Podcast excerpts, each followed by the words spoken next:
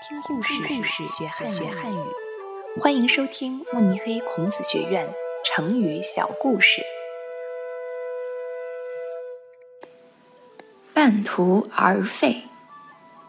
东汉时期，有个人叫岳阳子，他有个善良贤惠的妻子。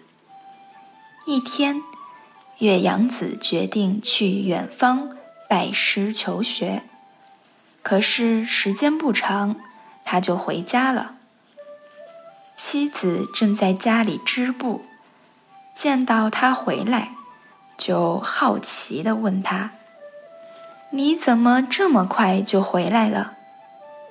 岳阳子说：“我就是太想家了，所以就回来了。”听到他这样说，妻子拿起剪刀。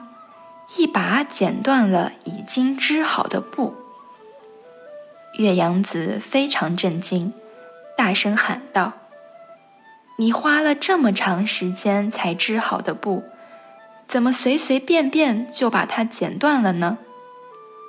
妻子回答道：“是啊，现在剪断，以前的努力就白费了。你看到织布是这样。”难道学习就不是这样了吗？你还没有学成就回家，那以前的努力不也是白白浪费了吗？岳阳子明白了妻子的用意，感到非常惭愧。他说道：“你放心，我这次去一定好好学，学有所成才回来。”后来，岳阳子完成了学业，成为了一个大学问家。半途而废，比喻事情还没做完就停止。